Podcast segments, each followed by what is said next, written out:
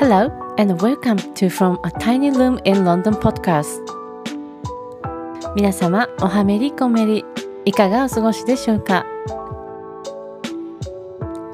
現在の時刻はロンドン時間で1月30日21時。日本時間では1月31日朝6時を回ったところです。このポッドキャストは私メリーがロンドン生活で気づいたことや疑問に思ったこと体験したことなどを皆様にシェアしていきます。配信タイミングは月に2回。ロンドン時間で第2第4日曜日の夜。日本時間では第1第3月曜日の朝を予定しています。それでは早速ロンドン生活を覗いてみましょう。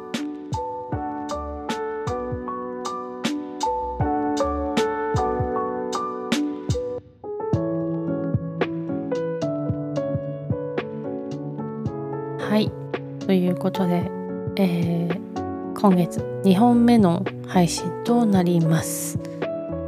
えまたもや遅れてしまいましたけれども。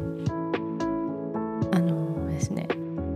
気づいたんですね。日曜日えイギリス時間で日曜日配信。日本時間で月曜日配信だとあの週末にバイトのシフトが入ってることが多くてなかなか収録ができないっていうことにね気づきましてただ毎週そういうわけではないはずなのでちょっともうしばらくはこの週2回日本時間の月曜日配信っていうのを一応ベースとしてやってみて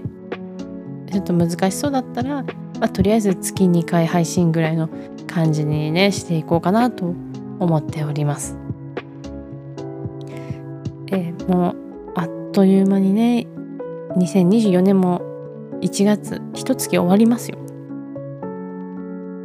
やっぱり年明けすぐっていうのはねこう新年でいろいろやろうみたいな気合も入るけれども同様に新しく始まることもあったりだとかやっぱり年末年始のねその、ま、お休みがあった分ちょっと仕事が詰まったりだとかあと学生の方だったら試験があったりだとかねして結構こう疲れもたまりやすい一月なのかなっていうふうに個人的には思っています。でそんな私も今月から以前もお話ししたようにアルバイトが始まってやっぱりちょっとこう最初の方は頑張れてたんだけれどもこう後半になるにつれてちょっと体調を崩しやすかったりだとか休みの日はもうずっと家でこうだらっとしていたいななんて日も増えてきたように感じております。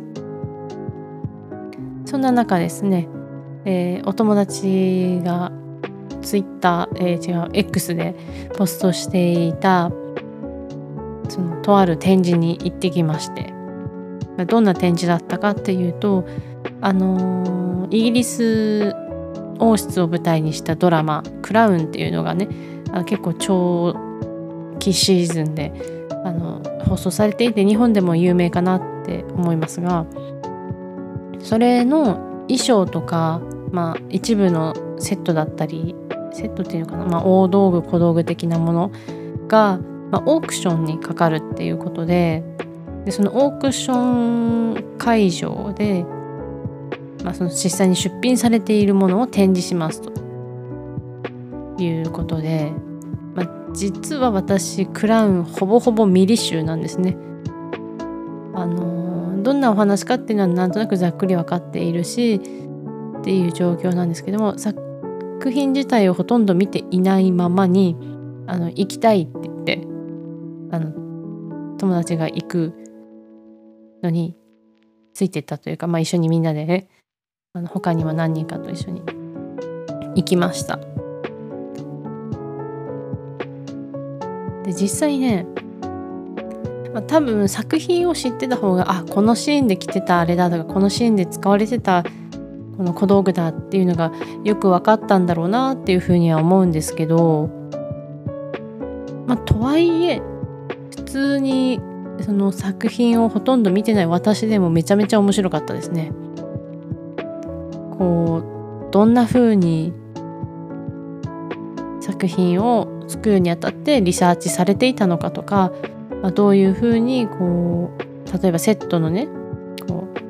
う製図を起こしていったのかとかインテリアはどういう風なものを使っていたのかっていうのがすごい本当に近くで見えたのですごい面白かったですね。まあしかも豪華でこ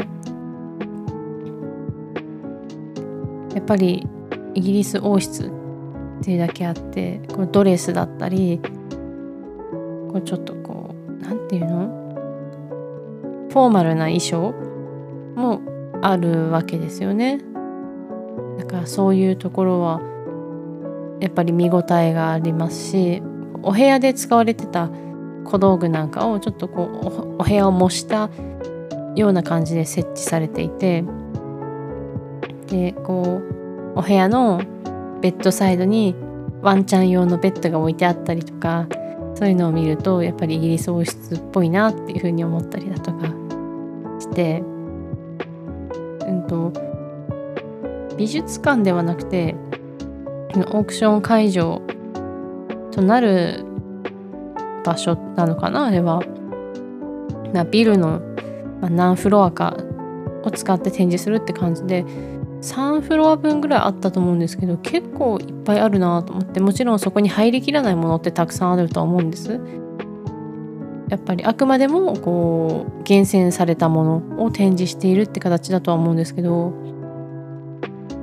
うん、あれしかも登録制予約制ではあったんですが無料だったので本当にこんなものをね無料で見ていいのかって思ったしそういうまあ、一応映像業界に関わる関わりたいとして思っている人間からすればそういったセットとかをね実際に目の前で近くで見えるっていうのは本当にいい機会だったなっていうふうに思います。でまあ映像関連で言うともう一つ今月ですね、えー、ロンドンショートフィルムフェスティバルっていうものが開催されましてえっとね1月のね19から28までだったかな。で、まあ、私のその勤務してる映画さ映画館でもそのプログラムが一部上映されるっていうので知ってはいたんですけど別にもともとそのスタッフとして関わる予定は全くなかったんですがあの、まあ、前に去年ね映画祭で別の映画祭でボランティアをした時にそこで使ってたグループチャットみたいなのがあってそこにまロンドンショートの、まあ、スタッフやってる人が、まあ、ボランティアが足りないみたいだからもし興味ある人いたら参加しないみたいな感じでポストしてたのでそれを見てでスケジュールを見たらちょっとシフトがない日があって行けそうだったので、まあ、急遽ボランティアスタッフとして参加してきました。で私自身も映画祭のボランティアとか、まあ、映画祭そのものに興味を持ったのが短編映画の映画祭だったので、まあ、やっぱり一度は参加してみたいなって思ってたし作品見たいなって思ってたから本当にねいい機会だったなと思います。で私はまあ2日しかシフト入れなかったんですけどしかもそのうち1つは私の勤務先での上映だったんでなんかボランティアなんだか働いてるんだかって感じだったんですけど。でまあボランティアやってていいのってそのもちろんスタッフそのコーディネートしてるスタッフたちと知り合うことで、まあ、コネクションができるっていうのもそうなんですけど、あの、まあ、一緒にボランティアやってるメンバーと知り合うことができるっていうのでなんていうか、まあ、縦のつながりもそうだし横のつながりもできるっていうので、まあ、それもね一つ魅力かなって思ってて今回もその、まあ、初日参加したところは私とコーディネーターさんだけだったので、まあ、そんなコーディネさんとずっとお話ししたりするぐらいだったんですけど、えっと、2つ目のシフトの時は、まあ、他にも途中から何人かボランティアスタッフが来たので、まあ、ちょっといろいろお話ししてなんかまたどっかで会えたらいいねみたいな感じであの、うん、お話ししたりしててやっぱりなかなかこう学外とか、まあ、職場外で人と知り合うっていうのがね難しかったりしますからでも映画祭に参加してるってことは何かしら映画に興味があるってことなのでそれ最初から一つ共通点を持って、まあ、知り合うことができるっていうのはすごくいいなと思ってまあでこれが何ていうかお仕事としてできるようになればいいなとは思うんですけど、まあ、もうしばらくはできる範囲でボランティアスタッフやろうかななんて思っています。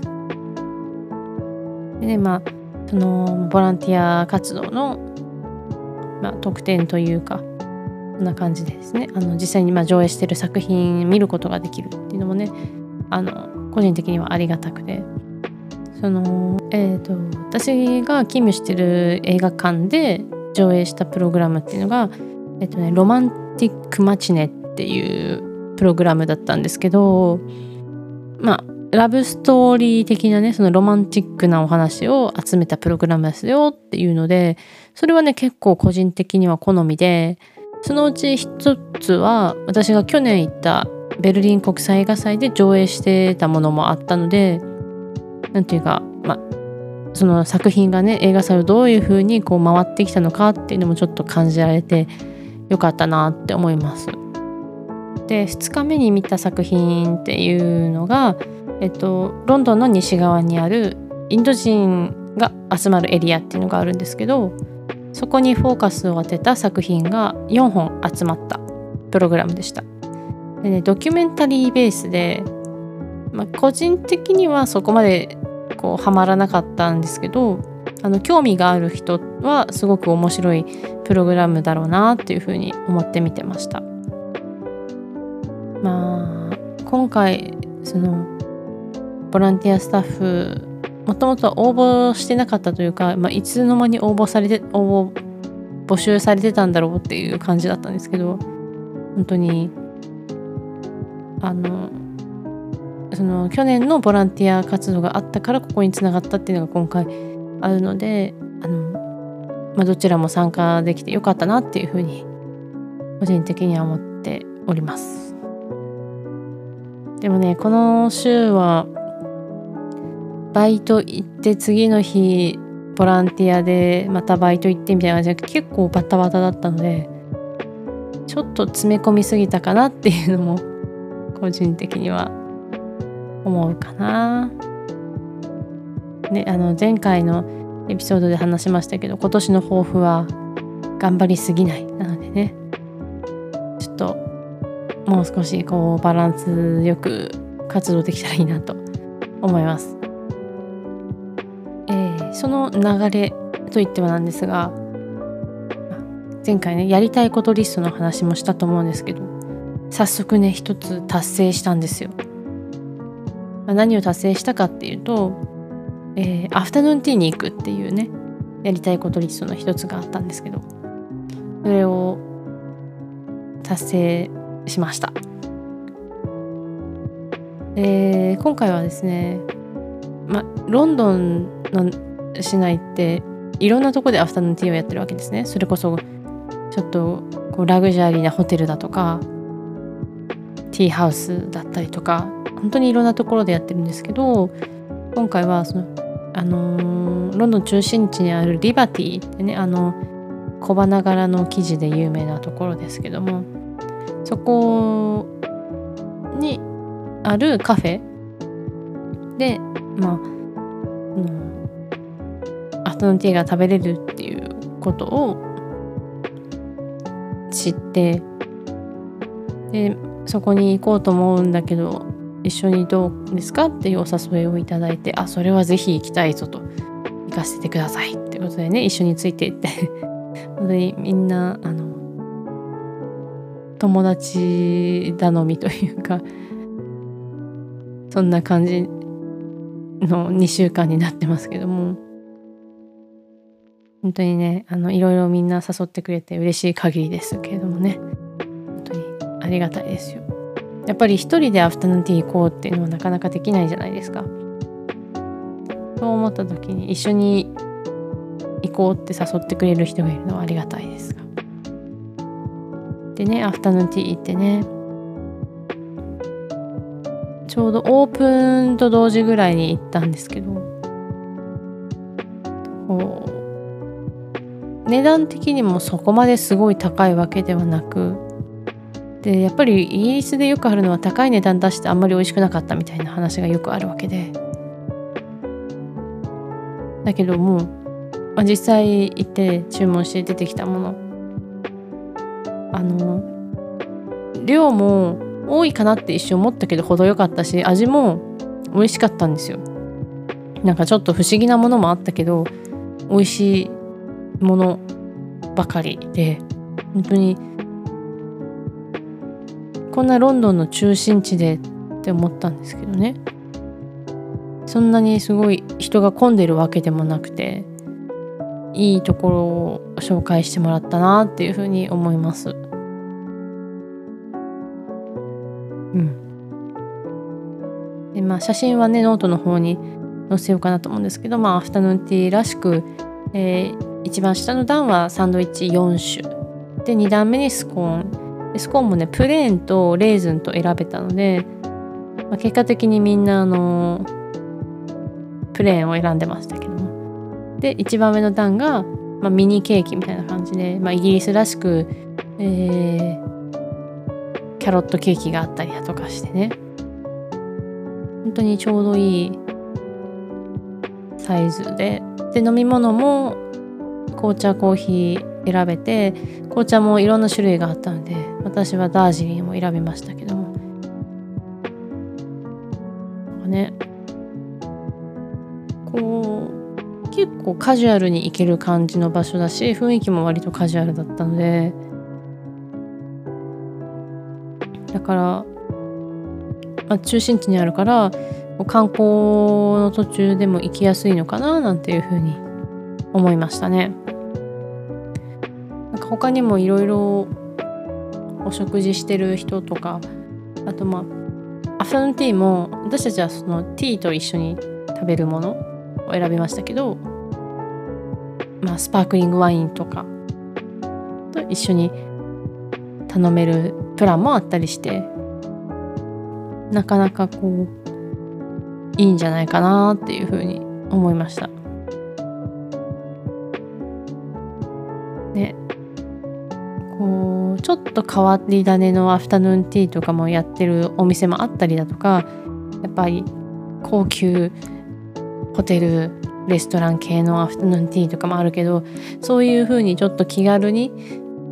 お友達と一緒に行ってちょっといつもよりは豪華なティータイムをしたいみたいな時はいいのかなっていう風に思いました。でなんか食器類とかも可愛かったしさ。うん。すごいね。みんなでいろいろお話しして楽しかったです。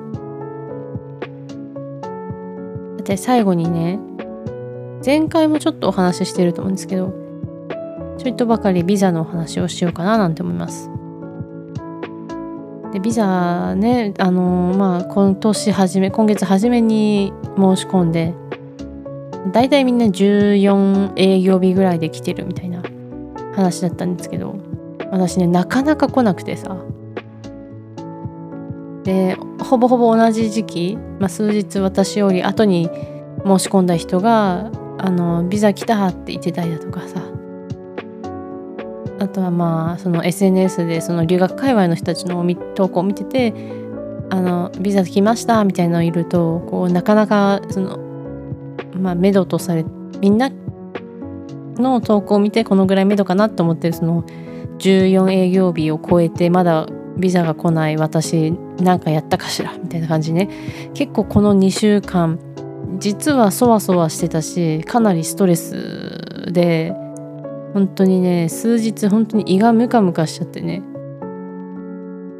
結構しんどかった日もあったりしたんですがやっとね昨日ねお仕事してる途中にパッて携帯見たらメール来てて、まあ、ドキドキしながら開いたら、まあ、サクセスフルっていうふうに書いてて。いやーほっとしましたね。うん。やっぱりこのビザありきで、まあ、留学してるようなもんだから。ここでねまさか通らなかったらどうしようかと思いましたけどもね。なんやかんやそのイギリスの移民政策には文句を言ってますけども。だからといって今ある権利がねなこう申し込める権利みたいなのがなんか使い切れなかったら辛いから本当にほっとしましたね。ということで私はここからあと2年間はねあのイギリスで生活して、まあ、お仕事もしたりとかできるわけなので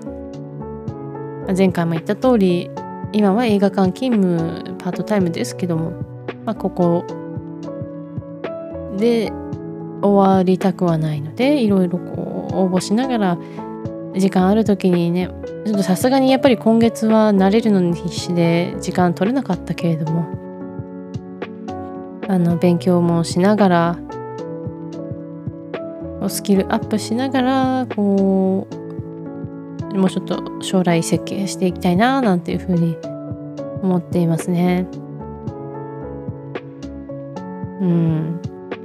いやでも本当にほっとしましたね。なんかこう楽しいことやってるんだけど友達と会ったりとかなんだろう映画見たり本読んだりとかして楽しいことやってるんだけどとふとした瞬間に頭をよぎるというか。であこういうことをやりたいなこういうことなんだ来月やってみたいなとかここ行きたいなっていうふうに考えるんだけれどもでもビザが下りなかったらそこまで滞在できないかもなって思うともやっとするみたいな日々が実は結構続いていたこの2週間。だからねこれで本当にやりたいことリストも動くことができるし、まあ、少しこうメンタル的に落ち着くかなっていうふうに思ったりしています。でまあこの卒業ビザはね。今後どうなるかっていうのは分かんないですけど。だから、まあ、例えば今年卒業する人たちは多分応募できると思うけど来年とかはねどうなるか分かんないし本当にこのビザになんていうのかな翻弄される生活っていうのは自分で選んだことだけれどもしんどいので今後ねその、まあ、もうちょっと安心して生活できる、まあ、日本に帰るなのかまた他のねもうちょっとビザが取りやすいというか就労ビザを取りやすいとか永住権を取りやすいみたいな国を目指してちょっとスキルアップしていくのかみたいなのをね2年間かけて考えて準備していきたいなっていうふうに思いますしやっぱりこれから申請する人たちはどうしてもビザの申請費とそのイギリスの保険をね、えー、保険というかまあ医療機関を使うためのそのお金っていうのがすごい莫大なのでやっぱりこう計画的に準備してそのビザもねいつまで申請可能かっていうのがわからないから。ここ数年はちょっと不安な日々が続くかもしれないですけど。まあ若い人だったらねじゃあワーホリチャンスあるよとか言えるけどワーホリその30代超えてる方々はねワーホリ難しいですから。そこも踏まえて留学したい方とかはねちゃんと考えなきゃいけないなっていうふうに思うし絶対に取れるっていう確証がない以上プラン B プラン C みたいなところもやっぱり必要だなっていうふうに思ってます。まあこんなにこう留学だとか海外生活とかをしてる私が言うのもなんですが必ずしも留学がいいとは限らないし、うん、海外の生活が合わないっていう方も全然いると思うんで特になんだろう食生活とかね衛生面とかそういうところが苦手だとかどうしても海外だと誰かとシェアハウスしなきゃいけないから生活が厳しいみたいなその他の人の生活音が気になるとかそういうので生活しにくい人もいると思うからなんかその辺はねよく考えなきゃいけない感じですね。で毎回こうやってビザの話をするとちょっと暗くなりがちなんですけれども、まあ、これからはね2年間私もイギリスで生活する予定なのでまあ2年間このポッドキャストやってるかどうかっていうのはちょっと分かんないですけど、まあ、できれば続けたいとは思ってますがそのまあなんだ。私の就活事情だったりこれからのキャリアのとかスキルアップのノリみたいなものをまあ皆さんに見守っていただきながらね、まあ、いろんなこと配信できたらいいなって思いますしえぜひお付き合いいただければと思います。今週はこんなところかな。もしあの話しそびれたことがあったらねあのいつも通りノートに書くのでぜひそっちも見ていただきたいなと思います。あとねちょこちょこ実はノート更新したりしてますよ。まあ主に映画の話とかになるかな。けどまあもし興味があればね是非フラッと覗いていただければ嬉しいなって思いますし。まああと他にもねいろいろ書きたいなってことはいろいろあったりするのでまあちょっとねゆっくりペースにはなるかと思うんですけどノートの方もね定期的に更新できたらいいなと思っております。